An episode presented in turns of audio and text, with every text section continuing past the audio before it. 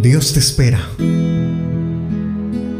Cuando te levantabas esta mañana, te observaba y esperaba que me hablaras, aunque fuera unas cuantas palabras, preguntando mi opinión o agradeciéndome por algo bueno que te haya sucedido ayer. Pero noté que estabas muy ocupado buscando la ropa adecuada para ponerte e ir al trabajo seguía esperando de nuevo. Mientras corrías por la casa arreglándote, supe que habría unos cuantos minutos para que te detuvieras y me dijeras, hola, pero estabas demasiado ocupado o ocupada. Por eso encendí el cielo para ti. Lo llené de colores y dulces cantos de pájaros para ver si así me oías pero ni siquiera te diste cuenta. Te observé mientras ibas rumbo al trabajo y esperé pacientemente todo el día. Con todas tus actividades, supongo que estabas demasiado cansado o cansada para decirme algo. De regreso, vi tu cansancio y quise rociarte un poco de agua para que se llevara el estrés. Pensé en agradarte para que pensaras en mí, pero enfurecido ofendiste mi nombre. Deseaba tanto que me hablaras.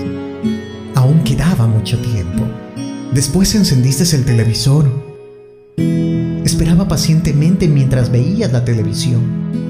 Cenabas, pero nuevamente te olvidaste de hablar conmigo. Y nada. Te noté cansado, cansada, y entendí tu silencio.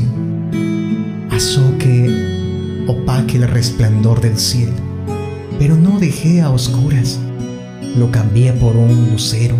Fue hermoso, pero no estuviste interesado en verlo.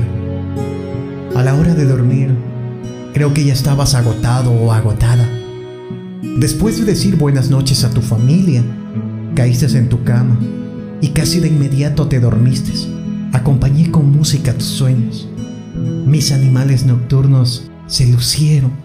No hay problema, porque quizás no te des cuenta que siempre estoy ahí para ti. Tengo más paciencia de lo que imaginas. También quisiera enseñarte cómo tener paciencia para con otros. Te amo, te amo tanto que espero todos los días por una oración el paisaje que hago es solo para ti. Bueno, te estabas levantando de nuevo y otra vez esperar sin nada más que mi amor por ti, esperando que el día de hoy me dediques un poco de tiempo, que tengas un buen día. Tu amigo, Dios.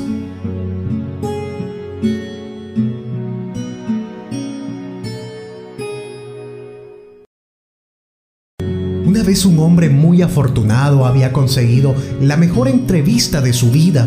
Iba a entrevistar ni más ni menos que a Dios.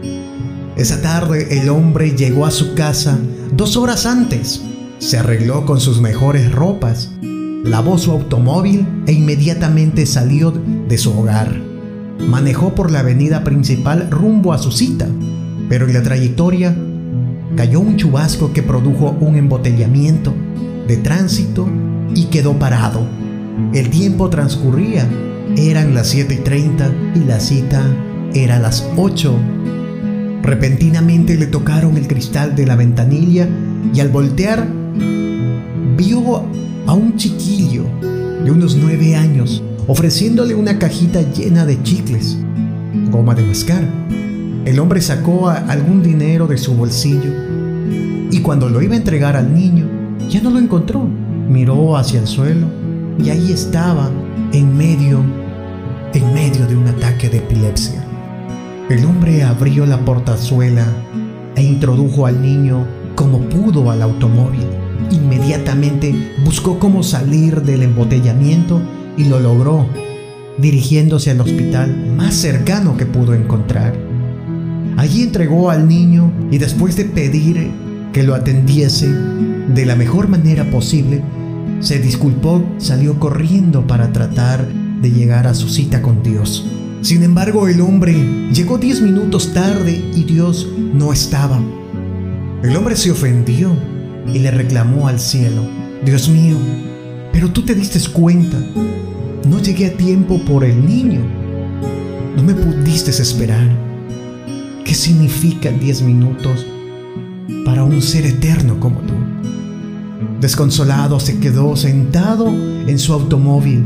De pronto lo deslumbró una luz y vio en ella la carita del niño, a quien auxilió.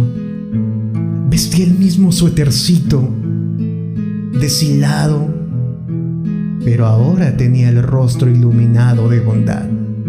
El hombre entonces escuchó en su interior una voz, Hijo mío, no te pude esperar y salí a tu encuentro.